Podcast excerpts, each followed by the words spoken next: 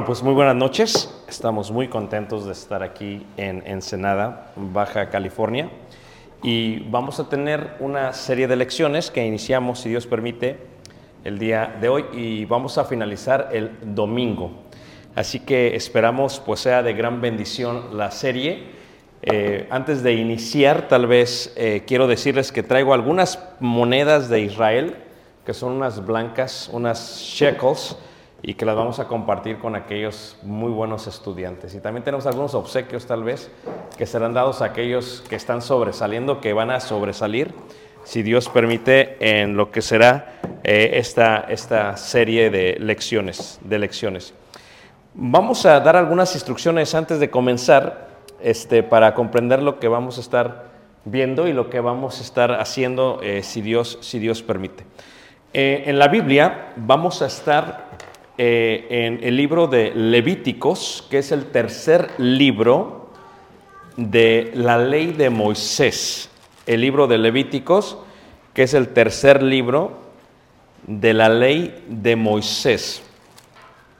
Vamos a llamarle a este libro de Levíticos como el centro de la ley de Moisés, como el centro de la ley de Moisés, porque se encuentra entre los cinco libros de la ley de Moisés, siendo el centro de los cinco libros, es la esencia total, lo que le daría la entidad a el pueblo de Dios y la identidad al pueblo, al pueblo del Señor. El libro lo vamos a conocer como Levítico, como Levítico. En hebreo el libro se llama Baikra, Baikra, ¿ok? Todos los libros del Antiguo Testamento inician o se llaman conforme a las primeras palabras en hebreo del libro. En Levíticos 1, versículo 1 dice, por ejemplo, ahí, llamó Jehová a Moisés. Llamó Jehová a Moisés.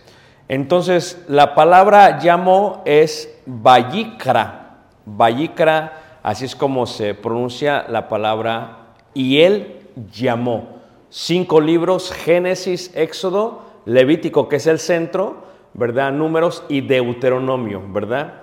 Levítico es Baikra, o como dice ahí, y él, y él, o sea, Jehová, y él llamó, es como se va a llamar eh, el libro.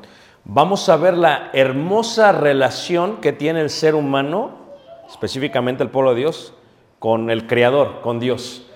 Para que haya esta relación entre lo que es el ser humano y Dios, se requiere una puerta, se requiere una ventana, se requiere algo que va a conectar lo que es temporal de lo que es eterno, lo que se maneja en el tiempo cronos y de lo que se maneja en la eternidad.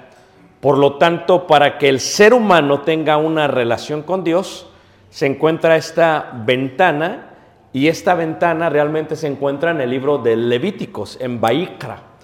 Ahí se encuentra la ventana donde el ser humano va a presentar muchas cosas correspondientes a la tierra y las va a pasar de la parte física a la parte espiritual, a la parte eterna. ¿Cómo lo va a hacer? Lo va a deshacer, lo va a desvanecer. ¿Y qué se va a utilizar para esto? Se va a utilizar el fuego, el fuego que hará de lo físico algo que se irá como un lor fragante, como un lor fragante. Vamos a ver la relación una vez más del ser humano y lo eterno y lo vamos a ver de la siguiente manera. ¿Qué es lo que el ser humano puede ofrecer? Número uno, el ser humano puede ofrecerle a Dios su vida, su vida. ¿Qué es lo que el ser humano puede ofrecer? Número dos, sus bienes, sus bienes. ¿Qué es lo que el ser humano puede ofrecer? Su tiempo, su tiempo. ¿Qué es lo que el ser humano puede ofrecer? Su testimonio, su testimonio. Así que en estos cuatro conceptos se encierra todo el libro de Levíticos.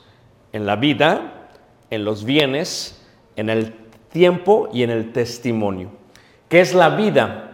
La vida la vamos a ver relacionada con sangre, la vida es sangre, Levíticos capítulo 17. Porque sangre es vida. ¿Cómo se dice sangre en hebreo? Dam. Dam es sangre en hebreo. Dam. ¿Cómo se dice eh, tierra en hebreo? Hadama. Hadama. Dam. ¿Cómo se dice color rojo? Dom. Dom es rojo. La tierra es rojiza. Dom viene de la Hadama y el ser humano viene de la tierra.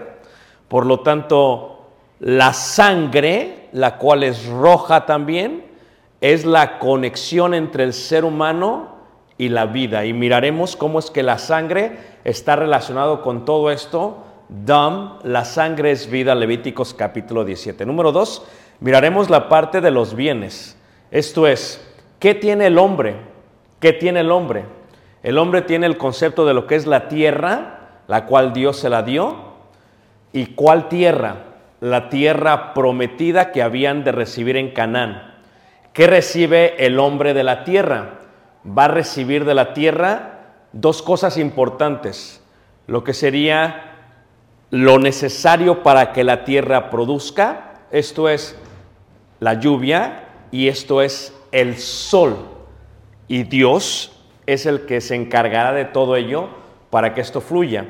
¿Cuáles son los bienes? Número uno, los bienes tienen que ver con los siete frutos que Dios le da al pueblo de Israel. Los siete frutos que Dios le da al pueblo de Israel. ¿Listos? Número uno, el trigo. Número dos, la cebada. Número tres, el olivo. Número cuatro, las uvas. Número cinco, la granada. Número seis, los dátiles. A ver cuál me falta. Y el higo. ¿Dije ya higos? Ok, ahí está. Los siete frutos, ¿ok? Estos siete frutos van a producir dos tipos de conceptos para entregarle a Dios. Uno es el grano y el otro es el jugo. ¿Ok? Esto es los bienes. Pero en la parte 2 vamos a ver también a través de la lección número 2 es que Dios le dará al hombre los animales, los animales, los animales, los cuales de entre los animales vamos a aprender que hay varios tipos de animales. Tenemos la parte del rebaño, de las ovejas, de los borregos, el rebaño de las cabras y de los machos cabríos, y el rebaño también de lo que serían la parte eh, de las vacas y también miraremos lo que son los bueyes y los becerros, ¿ok? Así que esa es la parte de los animales que Dios le da. Le podrá servir a Dios el hombre con los bienes que Dios le da. Tiempo. Vamos a ver en el tiempo las siete fiestas judías, que realmente no son siete, realmente son nueve, pero vamos a ver siete. Fíjate cómo se mirará el siete como símbolo de perfección o de entero, de completo. Siete, siete, siete. Las siete fiestas judías. La fiesta de la Pascua, la fiesta de los panes sin levadura, la fiesta de las primicias, la fiesta de las semanas, la fiesta de las trompetas, la fiesta de la expiación y la fiesta de los tabernáculos. De memoria no hay ningún problema, hermanos. Son siete. Levanta la mano, ¿quién está aquí, hermanos? Ok, esa es parte de la información. Mañana vamos a pedir que todos lo den de memoria. No va a haber ningún problema porque solamente son las fiestas y vamos a pedir que no solamente en las fiestas, vamos a pedir que también den la fecha cuando inician las fiestas y el horario cuando inicia cada una de las fiestas, ¿ok? Para que no haya ningún problema. El tiempo. Uno le puede servir a Dios con, con su tiempo.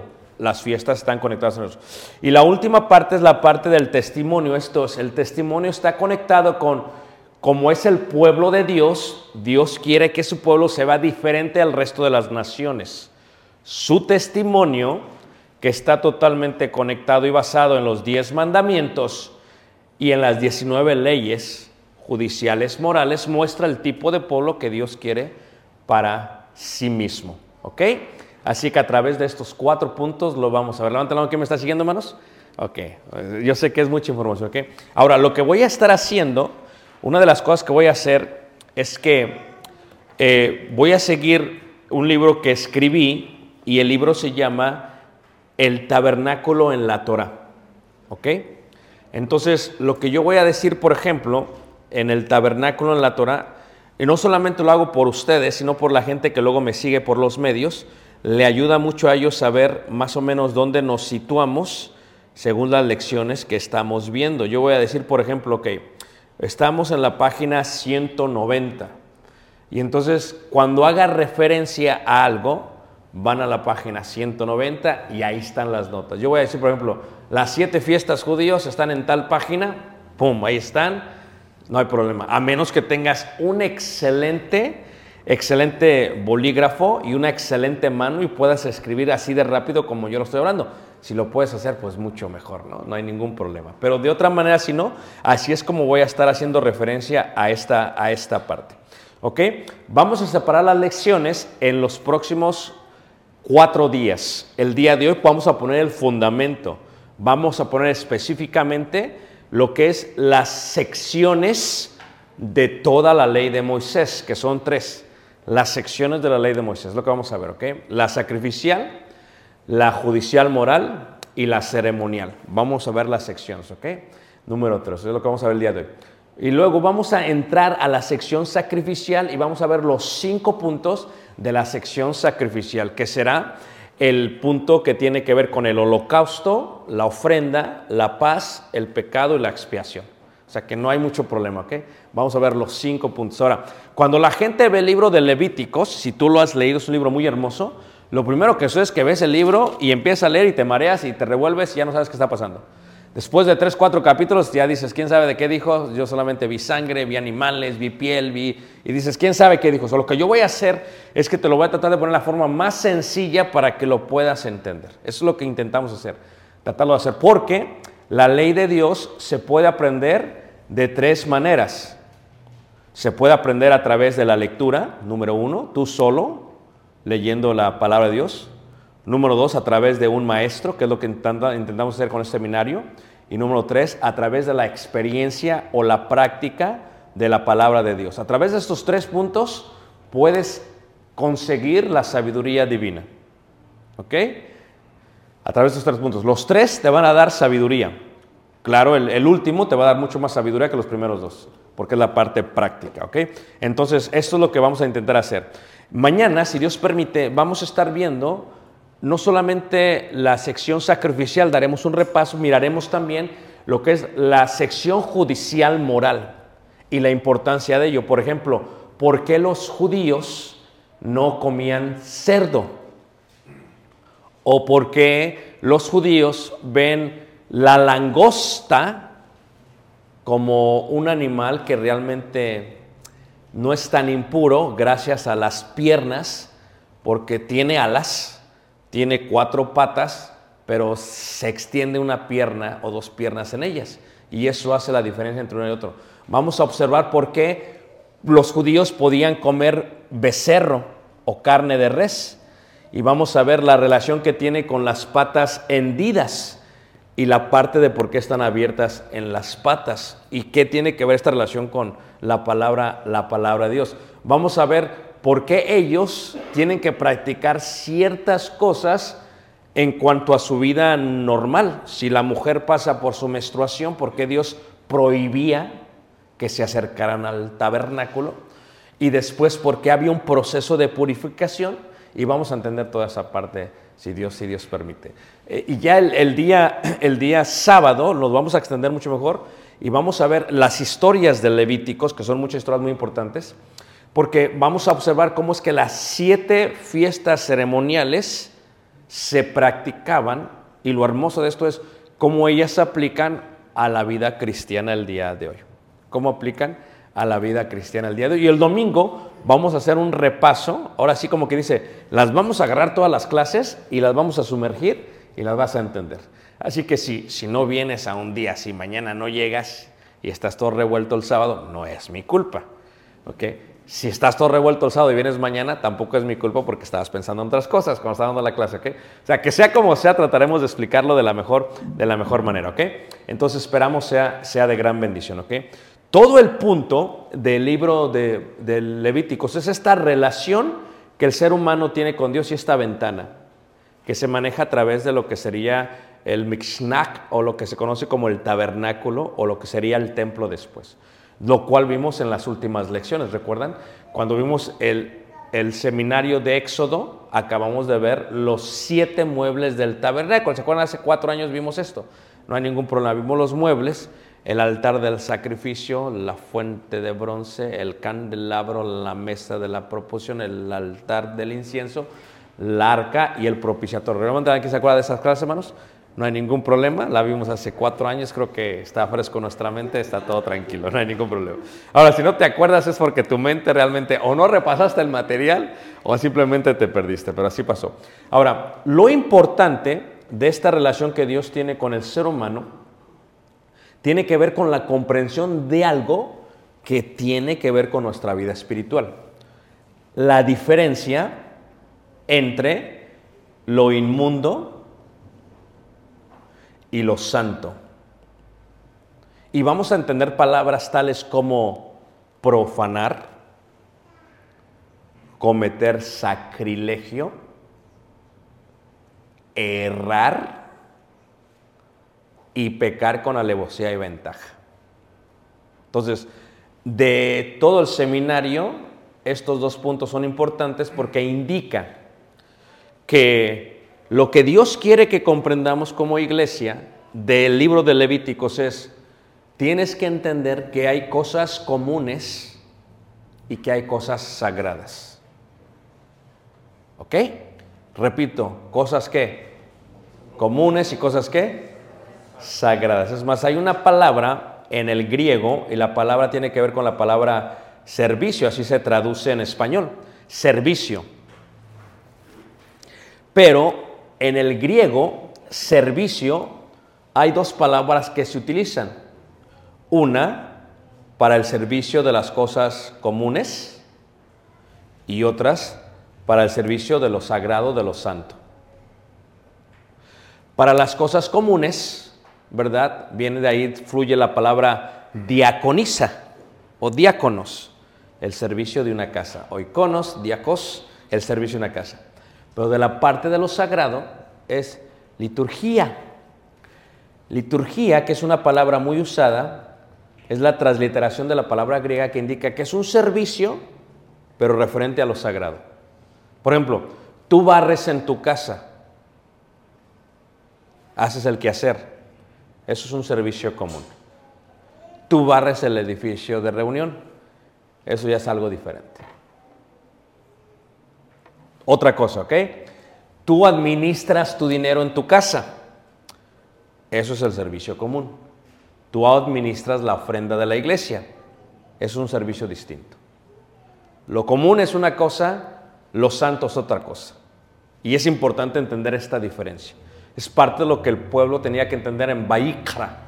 Baikra dice, tú tienes un animal o tú tienes la cosecha de cebada o de trigo. Es común. Una vez que decides dársela a Dios, pasa de ser algo común a algo sagrado. Ya no la puedes agarrar para ti. Si tú decías, voy a agarrar este becerro para Dios, en el camino ya no podías cambiar de idea. Porque si ya lo habías decidido dárselo a Dios, habías hecho de algo común algo sagrado. Y si lo tomabas después de la decisión y hacías algo con eso, estabas haciendo sacrilegio. Ese animal era de Dios desde el momento que tú lo habías decidido y lo habías apartado. De ahí va a venir la palabra Kadesh, santo, se separa para el uso exclusivo de Dios. Levanta la mano que me está siguiendo, hermanos. Ok, o sea, entonces no se vayan a ir perdiendo. Entonces es la parte que queremos entender, la parte del servicio. La parte, la parte del servicio. Muy bien. Entonces, vamos a ver entonces este libro de Bayikra. Vamos a ver el libro de Bayikra. El libro de Bayikra se escribe durante el desierto. El, el autor es Moisés, ¿verdad? Moisés lo escribe. Pero todo tiene su inicio en Génesis capítulo 3, versículo 21. Génesis 3, versículo 21. Si hay alguna pregunta, vamos a tener un receso, ¿ok? So, preguntas las apuntan en, en un papel y entonces si hay alguna pregunta y lo apuntan, van a agarrar el papel, lo apuntan y, y se lo dan a Nico que está atrás. Dice Nico, te- porque, y se lo dan. Ahora, regresando del descanso, contesto las preguntas. ¿Ok? Cualquier pregunta, solamente que háganlas en español, legible, que las pueda leer. Porque a veces salen que escriben griego y hebreo, pero no es ni griego ni hebreo, es español, pero la letra está media tremenda.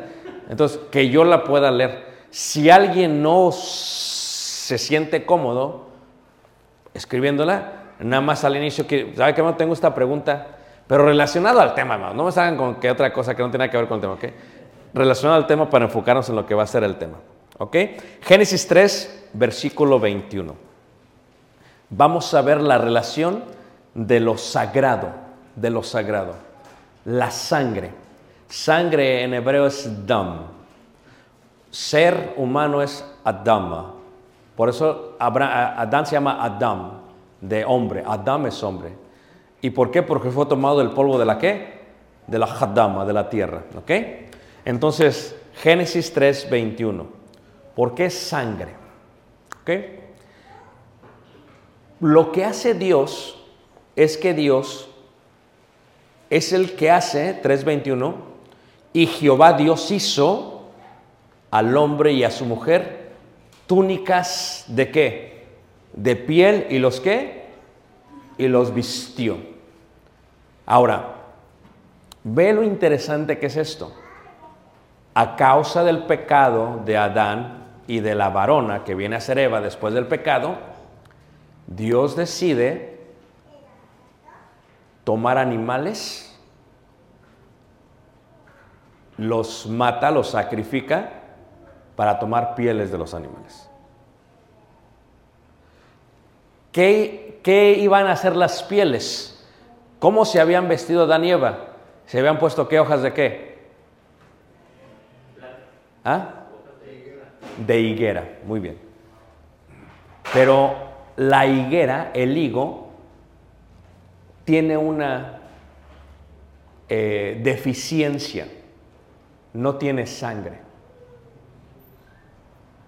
Y si no tiene sangre, no tiene vida. ¿Todo están siguiendo, hermanos? Por eso Dios no vio con agrado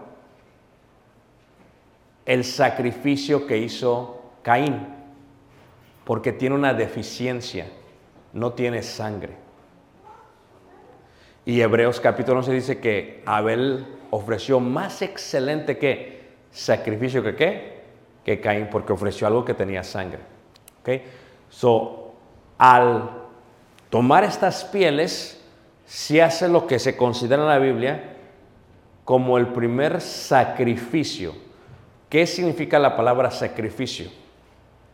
Viene del hebreo, del vocablo korban, 1, 2, 3, korban, 1, 2, 3, korban, que es la misma palabra que se utiliza para la palabra relación. Para que el ser humano tenga una relación con Dios, tiene que haber un korban, tiene que haber un sacrificio. El sacrificio solamente existe si se derrama sangre. ¿Ok? ¿Por qué? Porque los antiguos veían el animal. ¿Alguien, ¿Alguien es de rancho de aquí, hermanos? Levante la mano, ¿quién es de rancho? El hermano sabe. Entonces, si tú matas el animal, lo dejas primero desangrar. Y cuando se le cae la, se le, se le va la sangre, como que tú te das cuenta que al animal se le está yendo la vida. Los antiguos asociaron la sangre con la vida. ¿Ok? Entonces, Dios toma pieles para cubrir su desnudez, su pecado, su pecado. Y aquí Él los vistió. Podríamos decir en pocas palabras que vemos por primera vez que Él confeccionó la primera ropa del ser humano. ¿Ok? Por eso la sangre es importante. ¿Qué dice Levíticos capítulo 17, versículo 1? Levíticos 17, versículo 1 dice así. Dice Levíticos 17 en el verso 1, dice así. Habló Jehová Moisés diciendo, habla a Aarón y a sus hijos y a todos los hijos de Israel y diles, esto es lo que he, ha mandado Jehová. Cualquier varón de la casa de Israel que degollare buey o cordero o cabra en el campamento fuera de él y no lo trajere a la puerta del tabernáculo de reunión para ofrecer ofrenda a Jehová delante del tabernáculo de Jehová, será culpado de sangre el tal varón. Sangre derramó, será cortado el tal varón de entre su pueblo. La sangre muestra un sacrificio. Si no hay sangre, no hay sacrificio. La sangre unifica la relación entre Dios y el ser humano. ¿Cómo? Porque la sangre o el sacrificio toma el lugar de aquel que pecó. ¿Me entiendes? Esto es, para que una persona se presente ante Dios, una persona tiene que presentarte ante Dios justificado. Para que se presente justificado, como todos somos pecadores, tiene que algo morir, ser sacrificado para que se le permita presentarse ante Dios. Por eso se derrama sangre. ¿Qué tiene que ver esto con nosotros? ¿Por qué se derramó la sangre de Cristo? A ver, hermanos, ¿por qué? Para el perdón de nuestros pecados. Pero se derramó para que nosotros mortales tengamos una relación con el Eterno. Si la sangre de Jesús no se derrama, no hay ventana del cielo. Y todo el Antiguo Testamento nos enseña esto. Pero Baikara nos enseña el proceso. El proceso. Daré un ejemplo de lo que acabo de decir. El Antiguo Testamento muestra un cordero. La fiesta de la Pascua. ¿Se le mató, se mató un cordero, hermanos? ¿Sí o no? ¿Se derramó la sangre? ¿Ok? ¿Cuándo se mataba el cordero? El 10 del mes de Nisan. ¿Cómo sabemos esto? Porque lo dice el libro de Éxodo y porque lo enseñan las fiestas ceremoniales. Porque lo enseñan las fiestas ceremoniales, ¿ok? Ahora, eh, déjenme buscar aquí una gráfica que yo tengo, que utilizo para esta comprensión. Espero encontrarla lo más pronto posible. Porque la hice porque es la mejor manera de comprender. Muy bien, aquí está. ¿Ok? Ok, En esto encontramos el libro de Baikra de Levíticos, ¿ok? ¿Listos? Tres secciones. Sí se ve, ok. Número uno, sección sacrificial.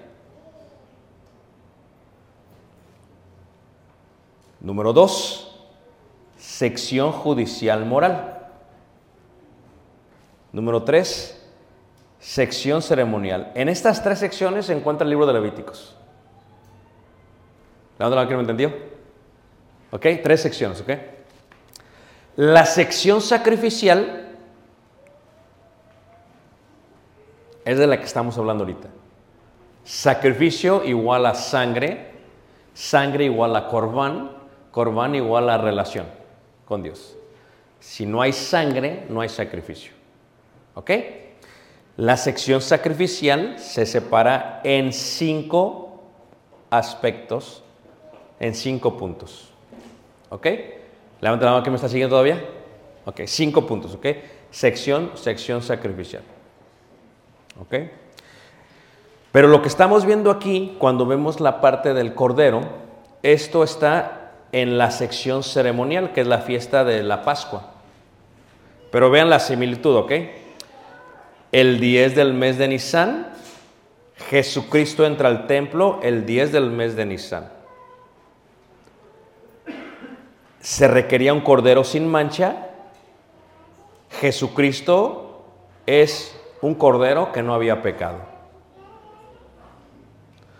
El cordero era examinado por cuatro días. Jesucristo fue examinado por cuatro días por los líderes religiosos.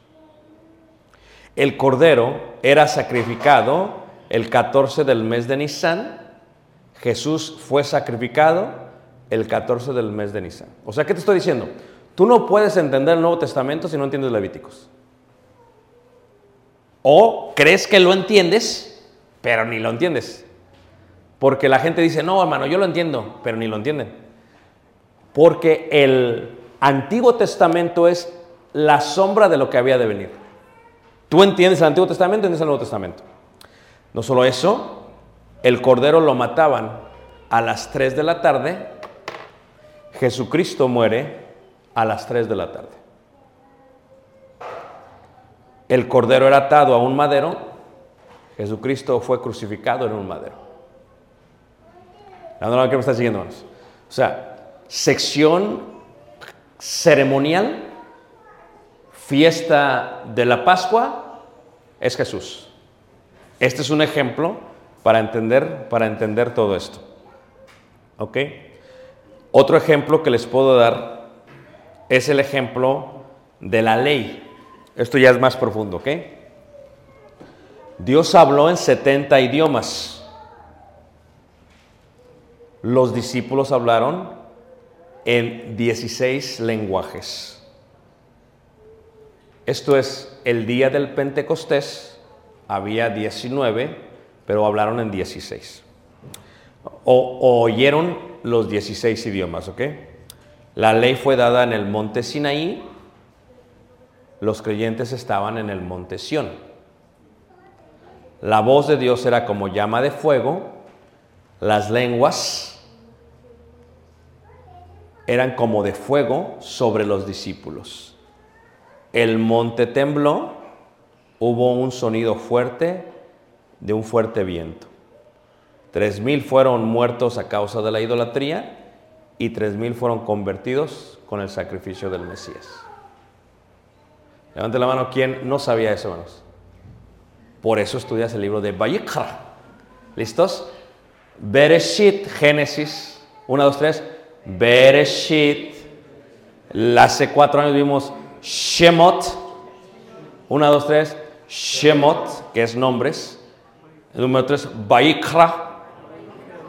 Bereshit, Shemot, Vayikra. Una, dos, tres. Muy bien, muy bien. Bamidbar. Bamidbar. Bamidbar. Bereshit, Shemot, Vayikra, Bamidbar. Una, dos, tres. Bereshit, Shemot, Vayikra. Ah, ok. ¿Ok? Y número 5, Devarim. Devarim. ¿Ok? O en español, Génesis, Éxodo, Levítico, Números, Deuteronomio. O en hebreo, Bereshit, Shemot, Vayikra, Bamidbar, Devarim. Háganle la nota, escríbanle. Porque si no se les olvidó muy rápido. ¿Ok? Ahora, ¿cómo entendemos el Nuevo Testamento? A través del Antiguo Testamento. El libro de Levíticos es toda la ley de Moisés, toda la ley de Moisés presentada a ellos. ¿Y qué es toda la ley de Moisés? ¿Ok? Toda la ley de Moisés son 613 mandamientos, todos en Bayikra. Todos en Bayikra. Todos en Levítico. ¿Sí me entendieron, hermanos? ¿Ok? En estos 613 mandamientos se encuentran estatutos, decretos, 365 preceptos y juicios. Se encuentra estatutos, decretos, 365 preceptos y juicios. Levanten la mano quien no sabe de lo que estoy hablando para explicárselos. Si saben, el hermano de atrás no sabe. Lo voy a explicar por usted porque el resto sí lo saben. Lo explico por usted, ¿ok? Muy bien. Para empezar, la ley de Moisés se le va a mencionar la Torah. La Torah. ¿Ok? 613 mandamientos. Dios los ordena, tú los haces. Dios te dice en Baikra, le dice a ellos, me van a dar un cordero que no tenga defecto. ¿Qué hace si fuéramos los mexicanos? ¿Qué hacemos? Ay, dale el que salga. No. ¿Qué hacen los judíos? Seguimos al mandamiento tal y qué, como es. No, no puedes tú ahí que este pasa. No, no, no, no. Porque si dices este pasa, estás cometiendo sacrilegio, profanando el tabernáculo. Es sagrado. Lo sagrado no lo puedes tocar. Dios dice así, así se hace. ¿Ok? Entonces, 613 mandamientos tiene estatutos. Estatutos es el mandamiento paso por paso, por paso, por paso. Por ejemplo, la fiesta del Pesaj, de, el- el- del- de la Pascua, ¿cuándo se, ¿cuándo se coloca el cordero? ¿Qué día? El día 10 del de mes de Nisan. O sea, es el día, ¿no? Tú dices, no lo veo entre el 11. No, el 12 tampoco, es el 10. Pero no solamente es eso.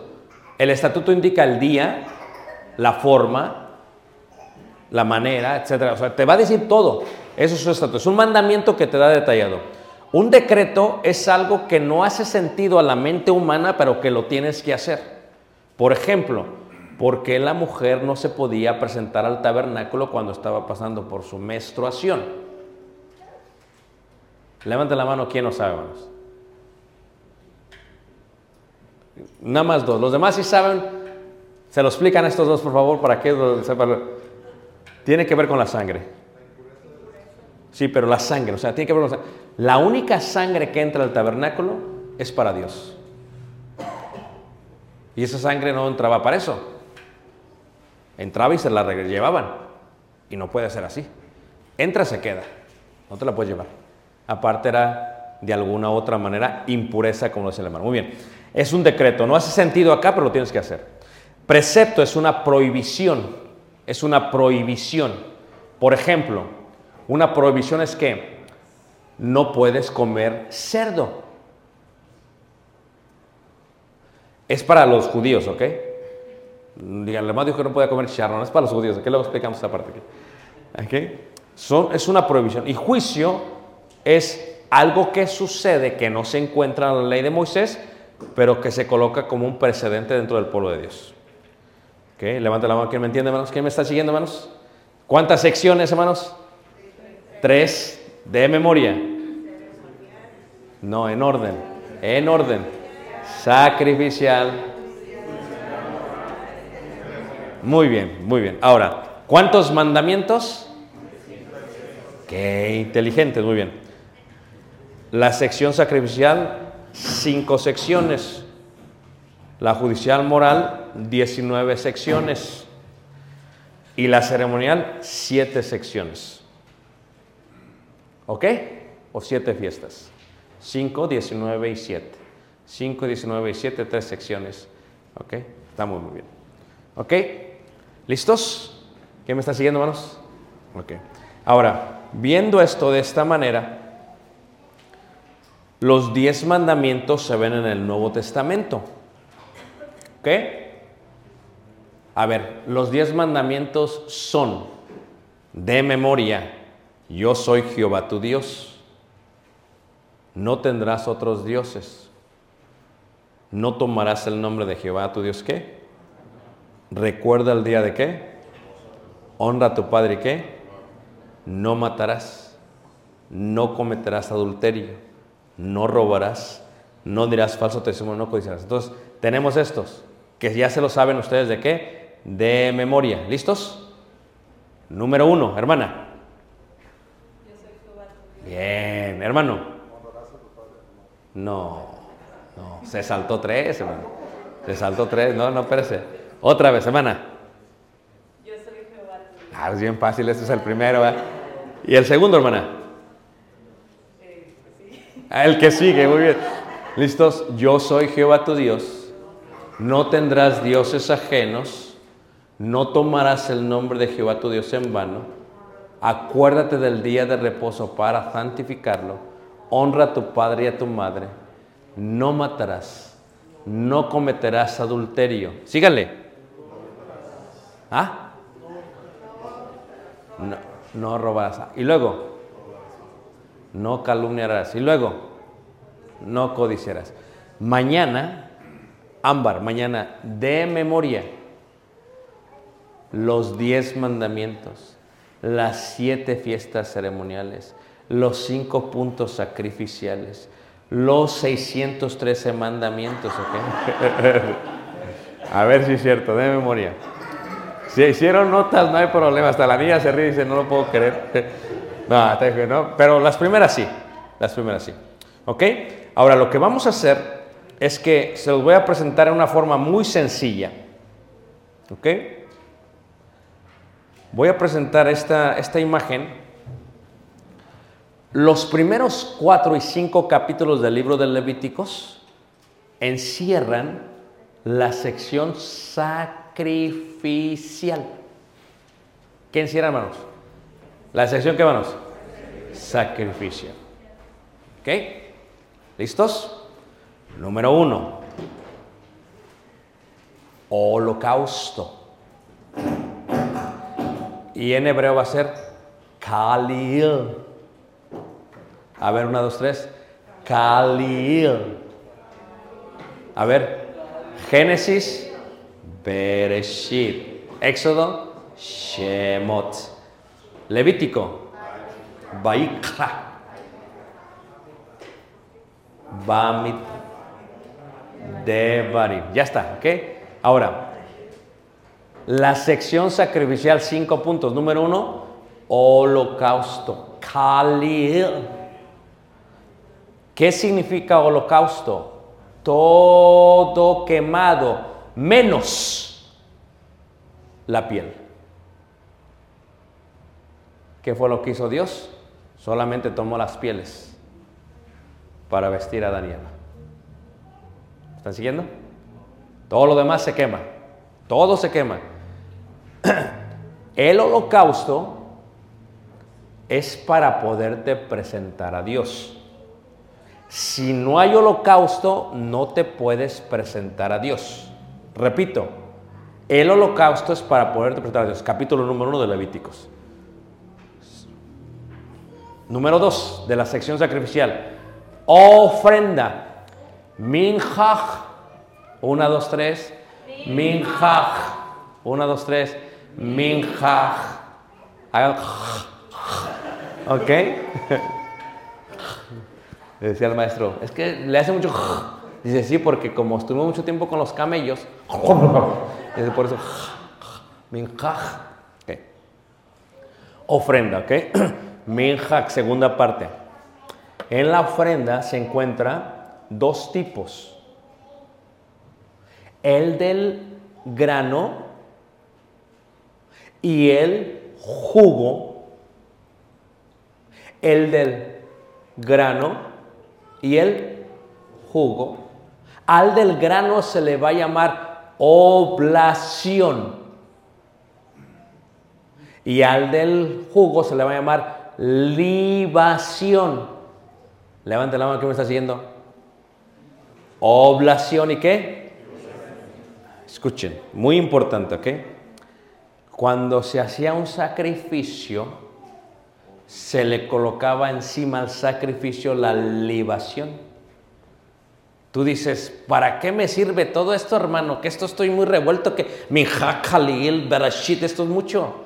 Fíjate, ¿ok? Pongan un separador ahí. Filipenses, capítulo 2. Porque si tú no entiendes Antiguo Testamento, no comprendes Nuevo Testamento. Filipenses, capítulo 2. Dice ahí en el versículo 17. Fíjate. Mucha gente lee las cartas paulinas y ni les entiende. Dice, ¿quién sabe de qué dice, de qué está hablando? Pero si entiendes entiendes las cartas paulinas, porque dice Pablo, y aunque sea derramado en qué? Libación. Libación hace referencia a qué? Al jugo de los cinco frutos de los siete, porque son siete, dos, trigo y cebada. Eso es oblación. Los otros cinco es libación, pero específicamente aquí está hablando, dice Pablo, y aunque sea derramado en libación, ¿sobre qué? El sacrificio. Está hablando de la libación del jugo de la vid. ¿Cómo lo sé? Por Bayikra. Por Bayikra. O sea, ¿no entiendes Bayikra? Dices, ¿quién sabe qué dijo Pablo? ¿Se han visto cómo leen? Dice, ¿quién sabe de qué habló Pablo? Habló de algo, pero ¿quién sabe de qué habló? Porque no lo entienden. Pero aquí dice, y servicio. Servicio es la palabra griega para liturgia. No es diaconisos, no, no es de servicio común, es algo de lo sagrado. Entonces dice Pablo, Cristo fue el sacrificio y a mí me están dando en la torre por predicar el Evangelio, estoy en la cárcel y me están aventando como libación. Pero está bien, porque si Cristo fue el sacrificio, con que nosotros seamos como una libación. ¿Y cómo se hace la libación? Oprimiendo. ¿Se acuerda usted, hermano Alfredo, que usted me llevó ahí al Valle de Guadalupe? Y fuimos ahí a los viñeros. Y se puso usted con Caleb en un lagar moderno. Y estaba usted y Caleb del otro lado y estaban haciendo esto. ¿Todos me están entendiendo, hermanos? Eso es presión, opresión del jugo de la vid. Se agarra la hueso primero, pero se siente bien feo que te expriman, ¿a poco no? Si pusiéramos vida en las cosas inanimadas como la uva, Pablo dice, me están oprimiendo en la cárcel, pero estoy haciendo un sacrificio, mejor dicho, una libación sobre el sacrificio. ¿Y por qué lo hacen con los pies, hermanos? ¿Saben por qué? Porque si lo hacen con piedra, trituran la semilla y amarga el jugo de la vid. Pero nuestros pies tienen en la planta bien suavecita, ¿qué? Porque es descalzo. Y ahí si tienes hongos y lo que sea, ni modo, ¿va? Pero porque ahí va. Entonces lo hacen con los pies porque están y no trituran. ¿Y qué es lo que pasa? Sale el jugo de la vid rico. Oblación, trigo y cebada. Libación, jugo de la vid, aceite de olivo, higo, dátiles. granada. No se les vaya a olvidar, hermanos. ¿Está sencillo poco no, hermanos? Ofrenda, minjaj. ¿Ok? Número 3. Shalom, paz. Shalom, ¿qué? Paz. O sea, ya ahorita te leímos el capítulo 1, 2 y 3 de Levíticos. Ya te los leí. Le dije que se más fácilmente. Ahorita vamos a detallarlo, ¿ok? Paz. Ahorita voy a explicar más lo que es la paz, ¿ok? Paz es, tú a veces vienes a la congregación a adorar a Dios, pero a veces vienes muy agradecido a Dios, con acción de gracias.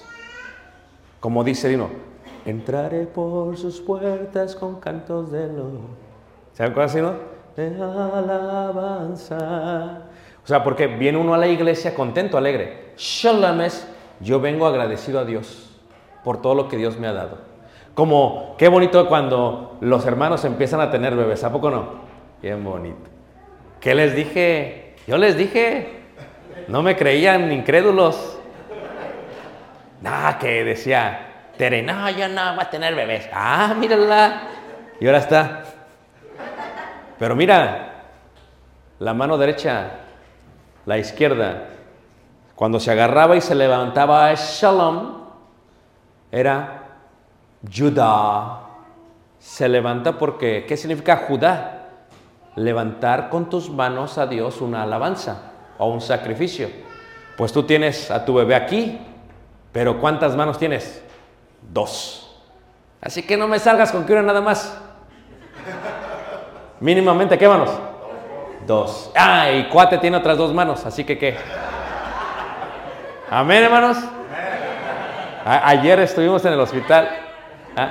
Ayer estuvimos en el hospital, hermanos, porque fuimos a visitar. mm, el- una de las hermanas tuvo su bebé. El hermano es guatemalteco, la hermana es española. y Tuvieron un bebé muy bonito, la niña. Se llama Alicia, Aletheia, Alicia, que significa verdad.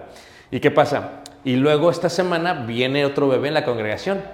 En nuestro hermano Iván con su esposa Betty. El quinto bebé, hermanos. Eso sí son matrimonios. Amén. Imagínate, hermano. Anaí, hermana. Porque yo cuando la conocí, ay, yo voy a tener muchos niños. Ándele. No se eche pat- Ahorita es lo cuenta después de la primera. Como dije, y tú, si tú ves las. Son cuatro niñas. Está esperando el niño, no sé. Y dice, ¿y qué tal si es niña, hermano? Le digo, tú no te agüites. Seis. Sigamos. siga. La congregación muy bonita. Pero cuando viene uno contento a Dios, agradecerle shalom, se viene a darle gracias a Dios. Shalom. Número cuatro. Sacrificio. Aquí ya tenemos Kalil, Minchak, Shalom. Kalil, Minchak, Shalom. Y ahora tenemos el sacrificio por el pecado. Saba. Uno, dos, tres. Saba. Saba. Aquí es, tú cometiste un pecado. Tú cometiste un pecado. Se tiene que derramar qué? ¿Qué manos? Sangre. Pero fíjate, ponme atención. Tú cometiste un pecado, tienes que derramar sangre. Pero, pero. Sí, correcto. Para poderte presentar a Dios, ¿qué se tiene que hacer primero? Un Khalil, un holocausto. O sea que el holocausto no es tu sacrificio. Primero das el holocausto para presentarte a Dios y luego das el animal para el sacrificio. Por eso te digo que acá nosotros como cristianos la tenemos, eh, porque en aquel tiempo pequé, traiga el animal para el holocausto y traiga el animal para el sacrificio. Fíjate, estaba tremendo, ¿a poco no? Y dependía qué tipo de pecado era, porque había tipos de pecado.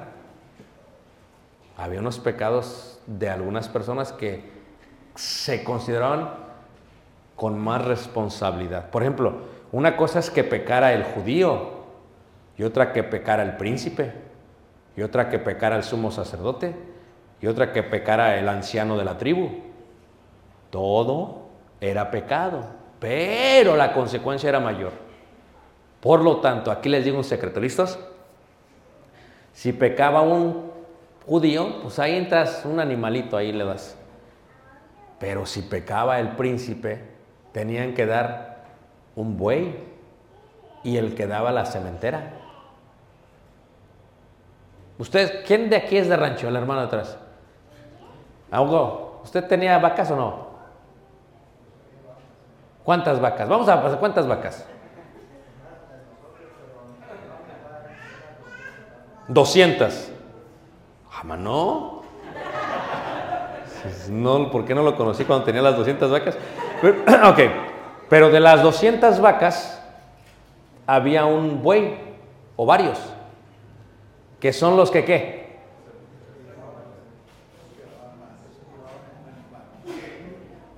Pero ¿qué es lo que hace? Ah, no, no, ¿qué hace?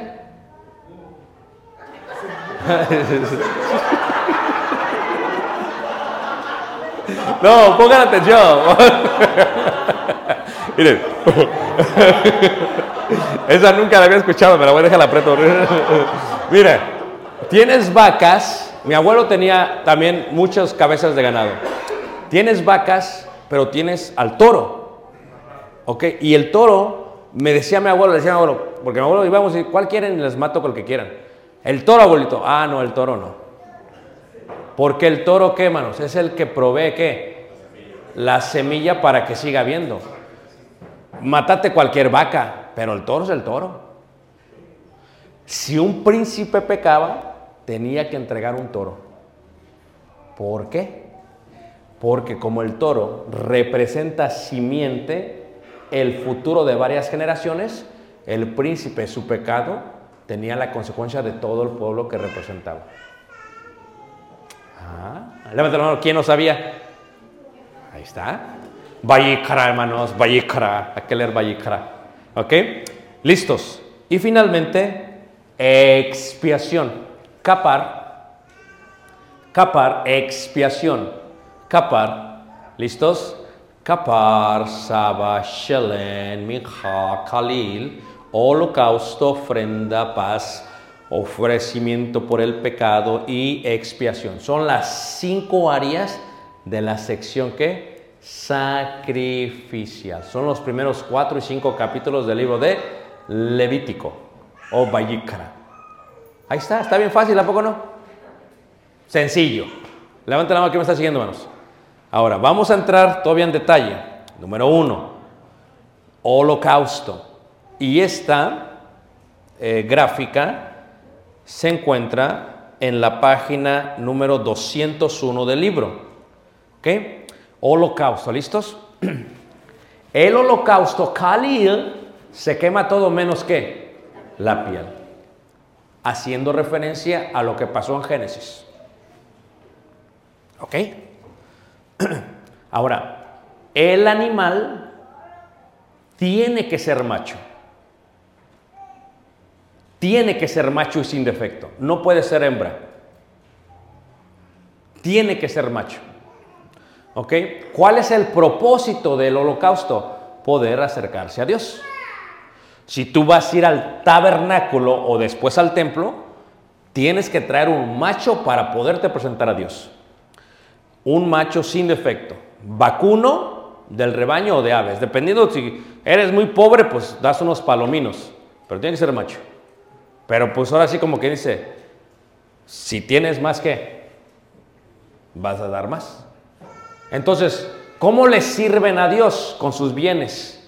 No lo mismo una vaca que un macho. Para presentarse tiene que ser macho. ¿Qué es lo que pasa? ¿Por qué macho?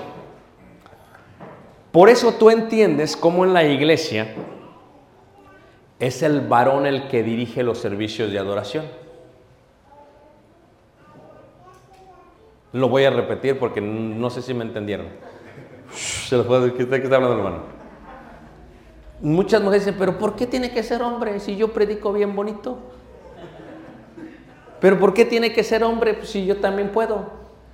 Porque el principio del sacrificio sacerdotal se encuentra en que para presentarse a Dios tiene que haber un macho.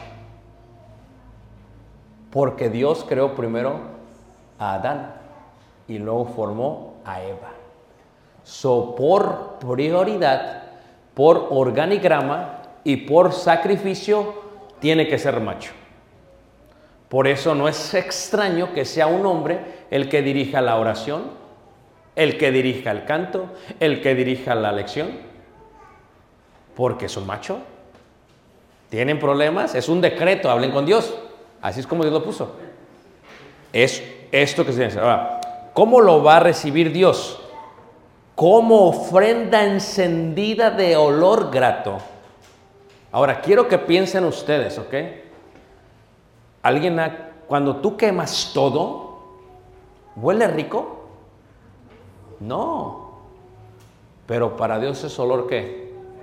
Grato. No puedes humanizar a Dios. Cuando hacemos un servicio de adoración dices, no hombre, está bien aburrido. Dos horas, no hombre. Y siempre cantar el mismo himno. No, no, no, no, no, no está aburrido. Porque estás humanizando a Dios. El servicio no es para ti, es para Dios. Si Dios lo pidió así, Tú no puedes decir, no es que a mí me gusta asá. No, Dios dice así y así se hace. Si tú lo haces asá, estás profanando y cometiendo sacrilegio. En Levíticos 10 vemos este ejemplo que sucede a estos inicuos. ¿Y qué pasa con estos inicuos? ¿Se acuerdan ustedes de estos inicuos? ¿Se acuerdan de ellos? los hijos del sumo sacerdote Aarón, Nadab y qué? Y eso veremos más mañana. Pero ellos ofrecieron incienso qué? Extraño. ¿Incienso qué? Extraño. De la palabra sur, de la palabra sur, que significa no autorizado o extraño. ¿Qué significa extraño? Ellos como vieron que se hacían los sacrificios en Egipto, dijeron, bueno, en Egipto se hace así, se hace así, porque cuando dice sacrificio ajeno o extraño, lo traduce así la Biblia, indica como lo hacían a los dioses ajenos. So, ¿Qué hicieron ellos? Tomaron de lo, de lo qué, manos? De lo común, de lo inmundo y lo colocaron en lo santo. Eso fue lo que ellos hicieron. Cometieron un gran error, un gran pecado. Que me está siguiendo, hermanos. Dijeron, así como lo hacen los egipcios, lo vamos a hacer nosotros. Y los consumió Dios. Porque nunca, tienes que tú entender que no se trata de como a ti te agrada, como a Dios le agrada. No se trata de como tú dices, como Dios dice. Ese es el secreto de Vallicra. Tal vez no haga sentido. Dices, es que a mí me gusta así, pues vamos a hacer así. Y, y se va a poner bien bonito. Mira, yo fui allá y allá hacen esto y hacen la, la- la víbora de la mar y se pone bien hermoso. Dice, así yo quiero que se haga. Como que algunos vinieron de allá porque se saben exactamente. ¿O nunca han visto eso, hermanos? Yo una vez fui a un lugar hicieron la víbora de la mar. Fíjate, que a la víbora sí, entonces dije, ¿qué está pas? Pues yo le entré porque yo no sabía, pues era. es que no era cristiano todavía, hermano. Luego, luego se ponen ustedes. Todavía no era cristiano, hermanos. Oiga, la víbora, víbora. Pues yo pues me fui. Pero, ¿de dónde sacaron eso? Pues lo habían visto en otro lado. De la serpiente antigua, porque si es víbora y la víbora el- no hace sentido. Pero ¿cuánta gente no hace esto? Es no autorizado. Es un olor fragante. Algo que le agrada a Dios. Y vamos a tomar un descanso. ¿Qué les parece, hermanos?